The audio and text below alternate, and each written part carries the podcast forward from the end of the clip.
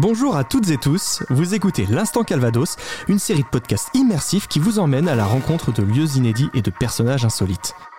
Installez-vous confortablement et plongez dans une atmosphère singulière. Je vous emmène découvrir des endroits secrets, tantôt méconnus, parfois iconiques et toujours surprenants.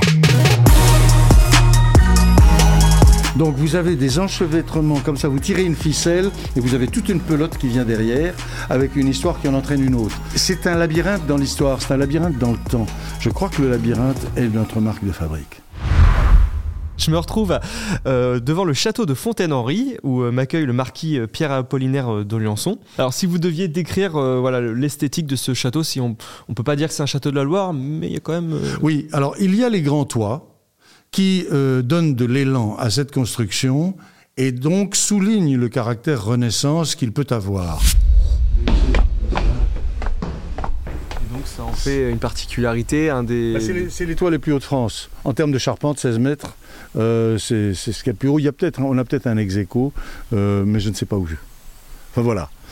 Et en revanche, ce qui est assez surprenant, c'est qu'il euh, y a une pièce sous les charpentes qui a été habitée, il y a une grande cheminée, c'était une pièce d'habitation, mais à une époque où la toiture n'avait pas été mise en place et où les murs montaient plus haut, et en fait, ces toitures ont été mises en place par l'architecte Blaise le Prêtre sous François Ier pour donner de l'élégance au bâtiment qui était un châtelet assez austère, euh, écrasant, lugubre, mais habitable. Tandis que maintenant, c'est joli et inhabitable.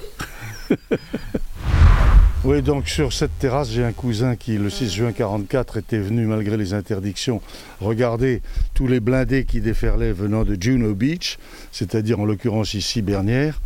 Et il a été aperçu par un chef de char canadien euh, qui a tiré en fait deux coups de semonce dans les toitures euh, pour voir s'il y avait un tir de réplique, en l'occurrence une mitrailleuse qui aurait été montée sur Vérin, ici sur cette terrasse, à l'abri du parapet. Comme il n'y a pas eu de tir de réplique, il est reparti vers Carpiquet puisque le but de ces chars, c'était de neutraliser l'aérodrome de Carpiquet. Le château est très composite, malgré une harmonie, une élégance d'ensemble, mais il est totalement composite, et je dirais presque qu'il est incohérent. C'est-à-dire que quand on circule à l'intérieur, euh, on passe d'une époque à l'autre, on passe à travers des murs qui furent des murs extérieurs, des murs importants, qui font quelquefois un mètre d'épaisseur. Euh, on ne sait pas très bien où on est, et je pense que le terme qui qualifierait le mieux ce château, c'est que c'est un labyrinthe. Mais il n'a pas été voulu comme tel. ce sont les, les transformations successives sans plan d'ensemble qui en ont fait un labyrinthe. Donc vous voyez que à toutes les époques, on a reconformé le château d'une manière différente en fonction des besoins du moment et la grande salle a disparu. Alors comment on fait vivre un, château euh, aussi vieux que celui-ci? Tout ce que l'on fait ici, en termes de visite ou d'animation ou de jeu, exprime la réalité de ce château ou dérive de son identité profonde. Et c'est pour ça qu'on ne manque pas d'imagination, parce que ce château est invraisemblable. Il a tellement de clés d'entrée thématiques, si vous voulez, qu'on a que l'embarras du choix, on ne sait même pas comment définir ce château. Dire les toits les plus hauts de France, bon, c'est un aspect, mais il y en a d'autres. Euh, il y a un aspect familial, il y a un aspect héraldique, il y a un aspect initiatique, il y a un aspect alchimique, etc. Je peux, je peux, il, y a, il y a les courses de trot. Il y a mille choses. Vous allez voir. attention, la, attention la tête. J'ai compris, grâce à quelqu'un qui connaissait, qui connaît extrêmement bien la symbolique visuelle à travers le monde entier, j'ai compris qu'il y avait ici un symbole alchimique. C'est ce personnage qui est là, euh, qui a un faciès que je pensais être un peu asiatique, mais en réalité c'est un Africain, parce que le premier stade du travail de l'alchimiste est ce qu'on appelle l'œuvre au noir, et il tient une grande cuillère pour montrer qu'il est un cuisinier. Parce que les alchimistes, entre eux, ne disent pas moi je suis aussi un alchimiste, ils disent je suis moi aussi un cuisinier. Donc tout ça, ce sont des symboles repris par les alchimistes.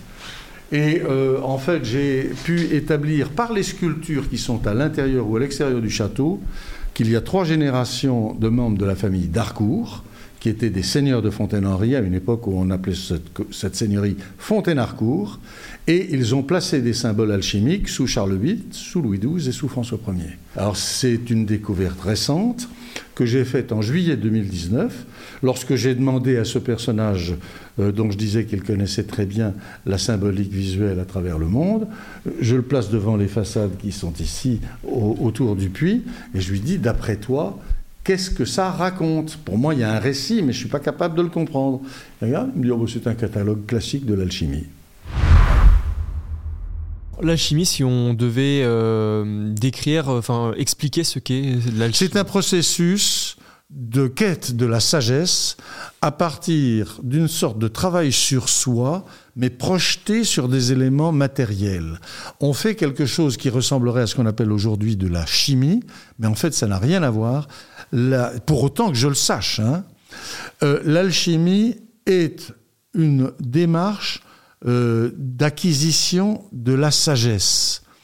Et j'en veux pour preuve le nombre de représentations de cette figure que l'on appelle l'homme vert, et que les alchimistes appellent nature naturante, c'est ce personnage, mais qui est très connu, on en, voit des images absolument partout, ce personnage souvent représenté en feuillage, avec des cheveux qui sont solaires, avec euh, des favoris, une moustache, une barbe qui partent qui rayonnent dans tous les sens.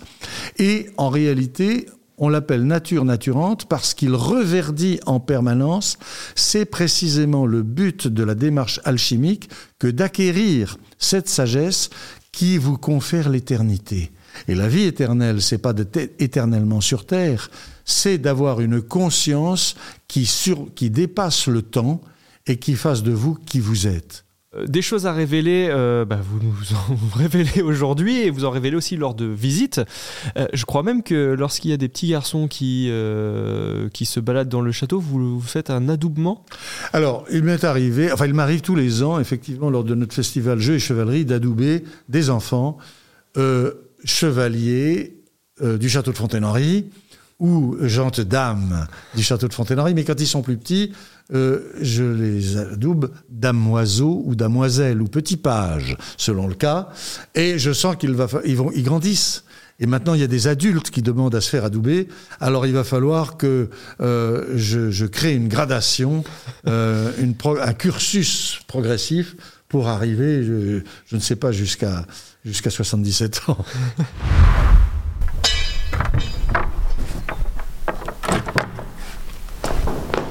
Alors ici, nous sommes euh, dans cet escalier, nous sommes pendant la guerre de Cent Ans. Donc c'est un, bout de logis qui a été construit par une femme qui était seigneur de Fontaine-Henri après le décès de son mari, et on a eu plusieurs femmes qui étaient seigneurs de Fontaine-Henri. Ce qui montre bien que l'Ancien Régime euh, n'était pas du tout machiste comme on peut le croire et comme on le dit aujourd'hui. On a eu plusieurs femmes seigneurs de Fontaine-Henri. Une visite, euh, concrètement, euh, comment elle se déroule? Alors, il y a plusieurs types de visites, bien sûr. Il y a les visites classiques avec les guides, euh, où l'on visite un certain nombre de pièces qui sont des pièces emblématiques, avec des objets eux-mêmes emblématiques. Et c'est assez riche de contenu.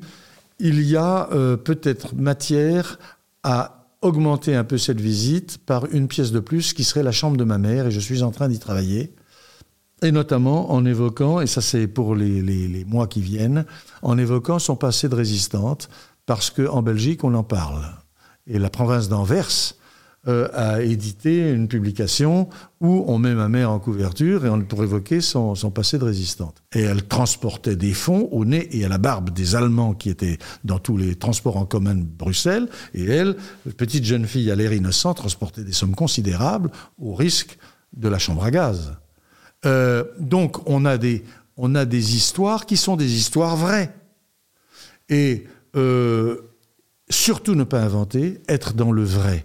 Et ce que je dis à nos visiteurs, c'est qu'ici, on est dans l'authenticité de quelque chose qui est très familial, mais qui rejoint la grande histoire, quelquefois par des petits côtés. Il y a des visites thématiques euh, sur le thème de la Renaissance, sur le thème éventuellement de la manière dont on se nourrissait à certaines époques du passé, euh, les, thèmes, euh, notamment enfin, pris dans l'histoire et dans la chronologie, les thèmes ne manquent pas. Euh, et nous sommes en train également euh, de travailler la visite extérieure du château, parce que sur le plan architectural, il y a beaucoup à voir et à dire.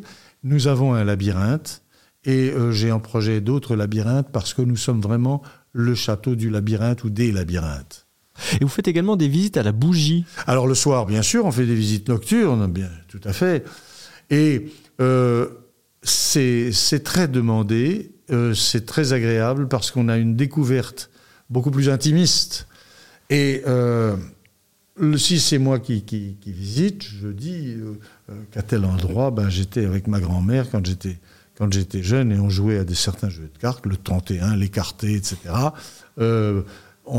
et je montre l'endroit où l'on se tenait en hiver quand on voulait se chauffer parce que vous avez pu vous rendre compte que le château n'est pas très chaud et il faut chercher les points, euh, les, pièces chauffées. Et je dois dire, mon père, lui, déposait des châles en, en, en, mer et en, ou en cachemire sur tous les fauteuils. Quand il se déplaçait, il prenait un châle, se couvrait, le déposait sur un autre fauteuil, et puis il, en reprenait un quand il se déplaçait, etc. etc. Ah, ça, c'est des pièces qui ne sont pas ouvertes au public Non, non, non, non. Euh, ça, c'était une lingerie à l'origine.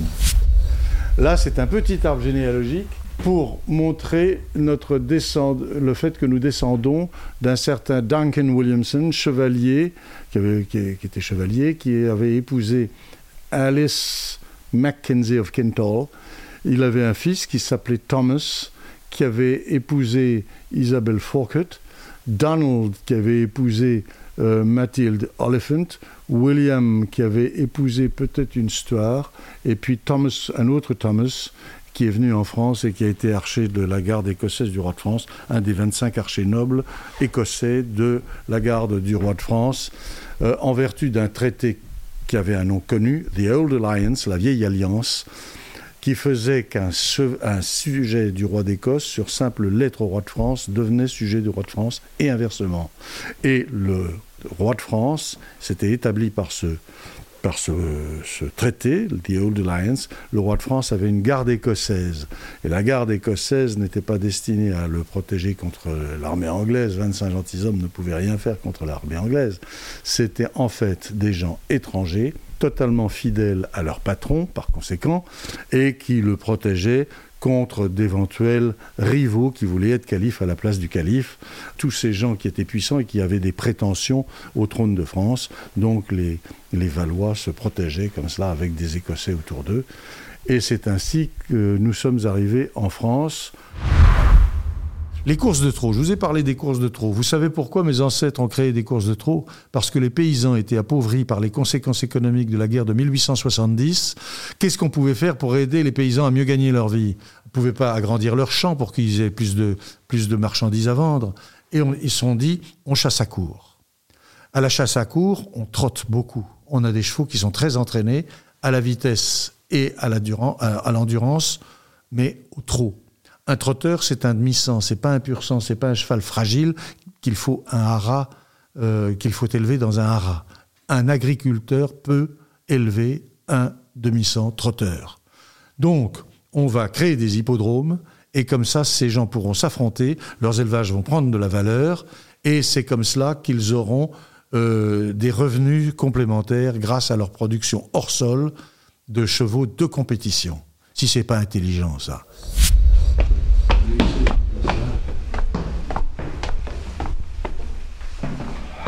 Et là, il faut rendre hommage aux gens des métiers.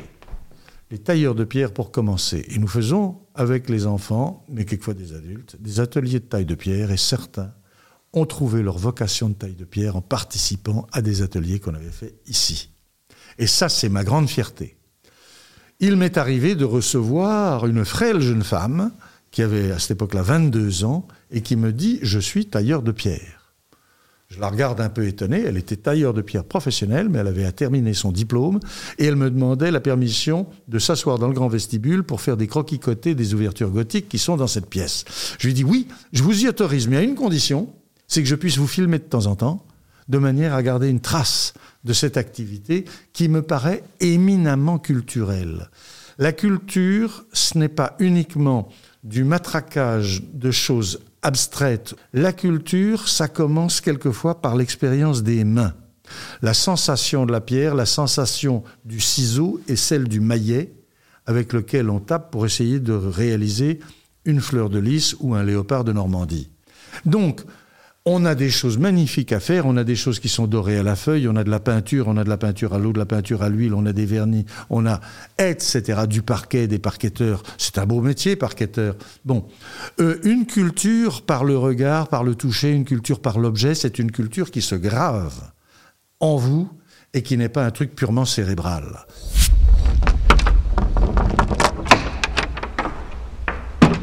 Alors je vais vous emmener à un endroit un peu insolite. Euh, on a appelé ça salle des gardes, mais c'est peut-être pas la bonne appellation. Mais en tout cas, c'est le nœud de communication du château. Vous avez cinq escaliers qui partent de cette pièce et ça ne se voit pas, et un souterrain. Donc c'est vraiment le nœud de communication. Et vous avez sur les clés de voûte des trous avec des attaches tronçonnées, euh, tronquées. En réalité, ce sont d'anciennes attaches de poulies, parce que si vous regardez le long des murs, il y a un peu partout des, euh, des anneaux donc, on attachait des plateaux euh, que l'on suspend euh, à, des, cordes que l'on surélevait grâce aux poulies et qu'on fixait aux anneaux pour mettre toutes les marchandises hors de l'humidité du sol et hors de portée des rats. Je ne sais pas si tout château n'est pas un peu insolite quand même, par définition. Celui-là, ça se voit, et les circonstances ont fait que. L'insolite a fait des petits. Votre vie est liée à ce lieu, à ce château. Ça fait quoi d'avoir un lien comme ça intime depuis toujours avec un endroit? Écoutez, il y en a qui ont un lien encore plus intime, c'est ceux que j'appelle les éponymes. C'est les gens qui s'appellent les Hautoins d'Angeny et qui sont propriétaires depuis 800 ans de la tour d'Angeny en Auvergne. Ils Vous ne pas Fontaine-Henri Je ne m'appelle pas Fontaine-Henri. Je m'appelle Williamson. Et donc, moi, je suis d'origine tribale et non pas d'origine terrienne en remontant à mes ancêtres, mais aux ancêtres dont je porte le nom.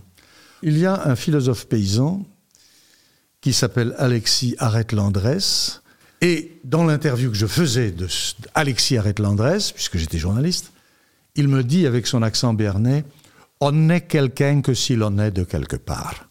On est toujours lié à un endroit, sauf qu'on le sait ou on ne le sait pas. Et l'endroit peut être un lieu d'adoption, euh, moi, il se trouve que ça se voit.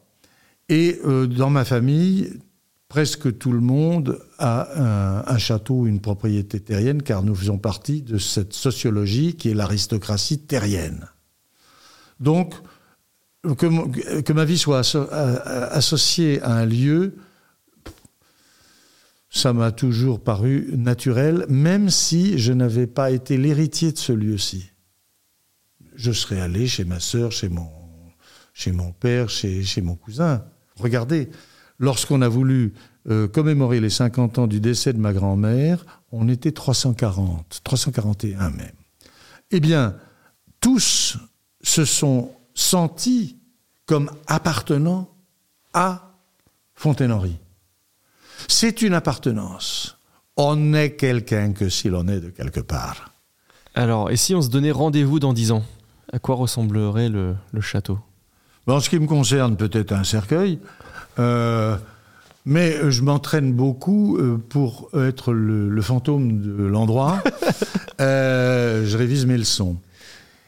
Quant à ce qui sera visible du public, j'espère que ce sera la même chose en mieux, avec le même esprit et avec des révisions, des restaurations quelques révisions, euh, mais des restaurations, euh, un peu plus de pièces à visiter, pas beaucoup parce qu'on ne peut pas tellement le faire, mais euh, éventuellement, on va, non, on va pas aller dans 10 ans, on va aller en 27.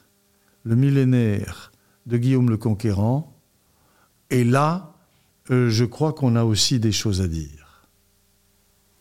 Oui, parce que le, château, euh, il y a de la pierre de Caen. Alors, il y a de la pierre de Caen. Euh, il est entièrement en pierre de Caen. Euh, et puis, il y a aussi deux aspects que l'on traite, on commence à traiter. L'un des aspects, c'est comment ce château a été construit, comment est-ce que les objets ont été fabriqués.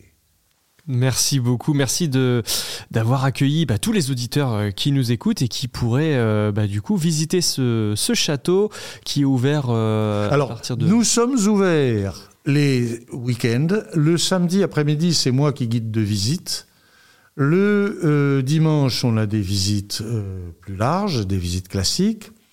Et à partir de Pâques, nous avons des visites classiques tous les week-ends, y compris le samedi. Et puis, nous avons des festivals. Au mois de juin, on fait un festival années 40. Euh, en juillet, on fait le festival Jeux et Chevalerie.